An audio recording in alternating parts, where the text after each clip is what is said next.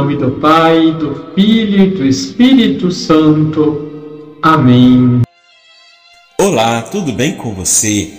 Na oitava da Páscoa celebramos a alegria da ressurreição do Senhor, que venceu a morte e nos concedeu a vida eterna. O Evangelho de Marcos, capítulo 16, versículos de 9 a 15, nos traz a narração do encontro das mulheres com o ressuscitado, que lhes ordenou que levassem a boa nova aos discípulos. Essa ordem é válida também para nós, cristãos de hoje. Somos chamados a sermos testemunhas da ressurreição de Jesus, a anunciar ao mundo a alegria da salvação que ele nos trouxe. Mas como podemos ser testemunhas eficazes? Precisamos manter uma relação íntima com o Senhor, buscando sempre o um encontro pessoal com Ele, pela oração e no sacramento da Eucaristia. Além disso, é preciso que as nossas ações reflitam a vida ressuscitada de Cristo.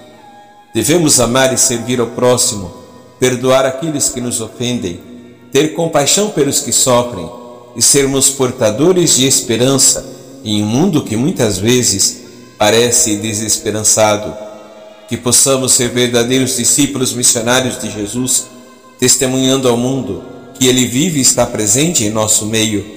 Que a ressurreição do Senhor nos renove e nos dê forças para sermos fiéis à nossa vocação de evangelizadores.